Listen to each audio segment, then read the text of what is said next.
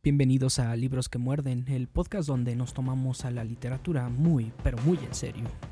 Bueno, a veces no tanto. Soy Josué Villaseñor y comenzamos.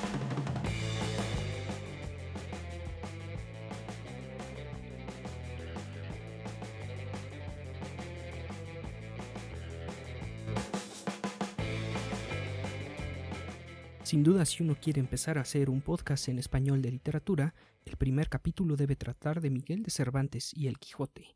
Si lo hace en inglés de William Shakespeare y Hamlet, o si es en alemán de Johann Wolfgang von Goethe y su Fausto. Esta es la ley y no cumplirla puede acarrear graves consecuencias, como ser poseído por un demonio que te obliga a vender a precios irrisorios los mejores títulos de tu biblioteca, al más puro estilo de El infierno del bibliófilo de Charles Asselineau, o que te caiga encima un librero mastodónico como los que tienen en las librerías de viejo. Pero volviendo al príncipe de los ingenios, el ilustre Cervantes, y particularmente a la obra por la que es considerado una luminaria de la literatura universal, Don Quijote de la Mancha, es importante decir que tratamos aquí con un libro que, a fuerza de la genialidad de su autor, se ha ganado el estatuto de clásico de la literatura, así, con la primera letra en mayúscula. Un libro que, como Italo Calvino decía de los clásicos, nunca termina de decirnos lo que tiene que decirnos. Las reflexiones que nacen de las páginas de este libro y de la inventiva de quienes lo leen son casi infinitas, como lo demuestra la enorme cantidad de ensayos, análisis, artículos, tesis y hasta reinvenciones que han sido escritas y se siguen escribiendo en nuestros días. Pensar en la vastedad del Quijote puede asustar al principio. La mente se mueve entre el vértigo y el tedio al contemplar todas esas páginas que uno cree necesario repasar para entender a la figura central de la narrativa de nuestra lengua. Pero lo cierto es que, para entender al Quijote, basta leer la obra y dejarle expresar ese mensaje que tiene solo para uno, porque en mi opinión el Quijote es el símbolo del valor individual y la autodeterminación como remedio del mal social. Pero antes de explayarme al respecto, déjenme contarles un poco de mi historia con la obra. Era hace ya algunas primaveras un adolescente de lo más obtuso y en la preparatoria no puedo decir que estuviera rodeado de personas diferentes. Asistía a un taller de lectura en el que el profesor era un verdadero amante de los libros y en especial del Quijote. Solía leernos la obra y cada tanto hacía una pausa para explicarnos con maneras más simples lo que en ella pasaba, la mayoría de los púberes que ahí estábamos hacíamos como que prestábamos atención, aunque en realidad estábamos más ahí por obligación que por gusto, y no nos burlábamos del maestro en su cara solo porque se veía que estaba algo loco, y no fuera a ser que en una de esas le terminara reventando tremendo librazo en la cabeza a cualquiera que hiciera mofa de su persona. En fin, que entre lecturas dramatizadas de este maestro y sus comentarios a pie de página, nos echamos un cuarto del primer libro, solo detenidos porque el semestre llegó a su fin. Por mucho tiempo el Quijote fue ese libro que el maestro Chalado siempre nos leía, un texto sesudo y gracioso a veces, pero que por muchos años no despertó mi atención. Ya estando en la universidad tuve mi segunda aproximación. Caminando por un mercado de pulgas me hice con una edición de segunda mano. Ni tardo ni perezoso decidí leerlo, pero no pasé de la página 150. Ahogándome entre tareas y trabajos escolares, terminé abandonándolo en mi librero. Los años pasaron y esta vez ya con el título bajo el brazo y con la disposición de todas esas horas de ocio que da el desempleo, me propuse acabarlo o morir en el intento. Casi puedo escuchar sus voces diciendo ya habla del maldito Quijote. Y sí, tengo que decir que quizá he abusado un poco. Me he extendido demasiado en algo que en apariencia no es tan importante, pero a mí me parece que sí lo es, ya que estoy seguro de que no soy el único al que un clásico de la literatura lo ha mandado a la lona ni seré el único que tras un segundo o tercer intento concluyó aquella temida obra y al más puro estilo de Michel de Montaigne descubrió que entre alguien y un libro puede existir una relación de amistad.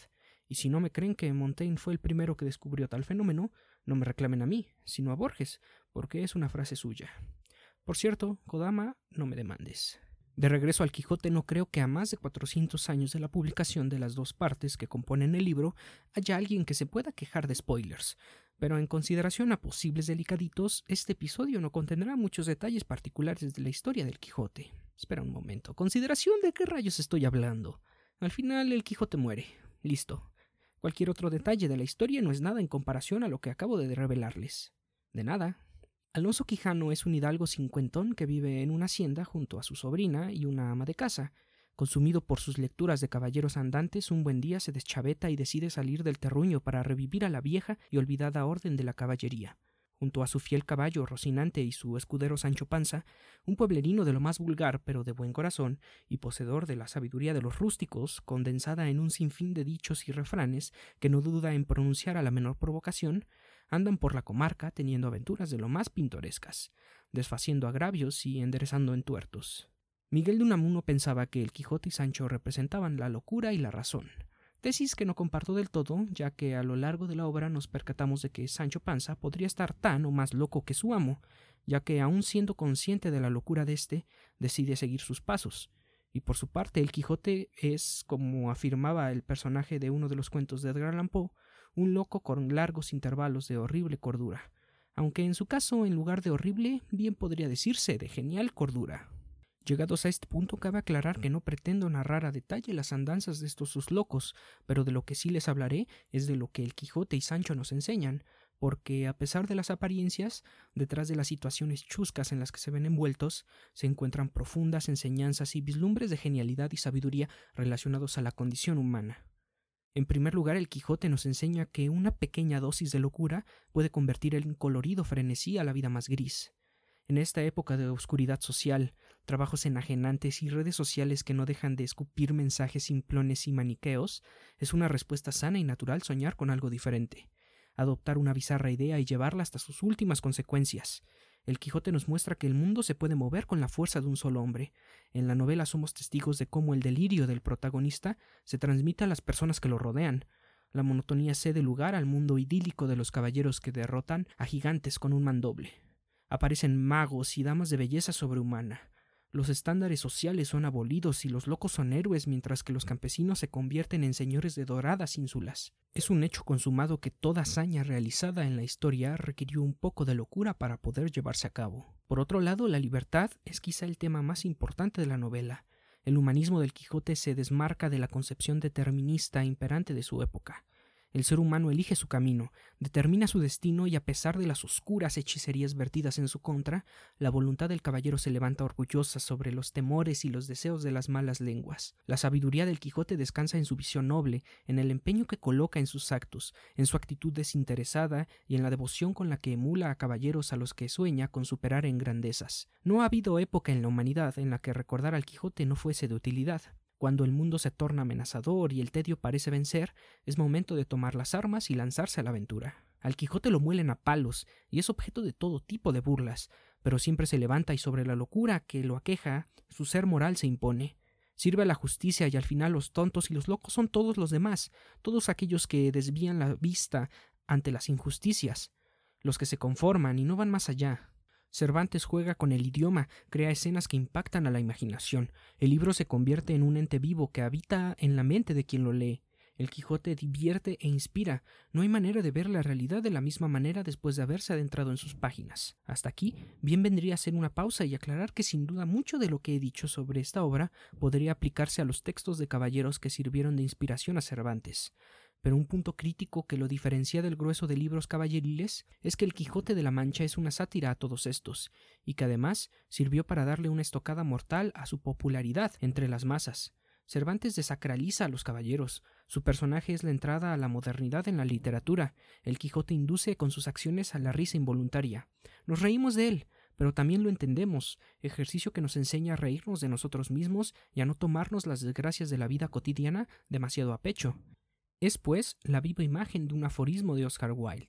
La vida es demasiado importante como para tomársela en serio. Hay algo de catártico en la lectura del Quijote, un ejercicio de liberación de las preocupaciones. Es un salto en el que dejamos de percibir desde nuestros ojos y podemos ver desde otra perspectiva más elevada, un enfoque donde nos encontramos a nosotros mismos como personajes centrales de nuestra historia, y desde donde podemos reírnos de nuestros errores y peculiares manías. Seguro piensas que considero al Quijote de la Mancha una obra perfecta, cosa harto alejada de la realidad. La novela falla en un punto crucial a la hora de darle un cierre al personaje principal. Cervantes parece burlarse del protagonista o simplemente no entender la importancia de éste, dándole una muerte abrupta después de haber expresado arrepentimiento por sus acciones. En realidad, el Quijote muere tras una siesta, y quien regresa del sueño es ese gris personaje que conocimos al comienzo, Alonso Quijano. Un final con el que no estoy satisfecho y que me hizo por poco arrojar el libro a la chimenea solo detenido por el hecho de que no tengo una, pero a manera de cierre el final no le resta valor alguno al libro, y habrá otros tantos lectores de esta genial obra que estén satisfechos con él. Creo que no tengo nada más que decir. Si no has leído el libro, te invito a hacerlo lo más pronto posible. La edición de la Real Academia de la Lengua es muy recomendable. Tiene notas que explican las palabras y expresiones que nos pueden resultar confusas. Además, cuenta con un glosario y varios textos introductorios, entre ellos uno de Vargas Llosa que no tiene desperdicio. RAE, patrocíname. Si ya leíste el libro, cuéntame en los comentarios qué es lo que más te gustó o disgustó de este. Soy Josué Villaseñor y me despido no sin antes recordarte que si el libro que estamos leyendo no nos obliga a despertarnos como un puñetazo en la cara, ¿para qué molestarnos en leerlo? Adiós.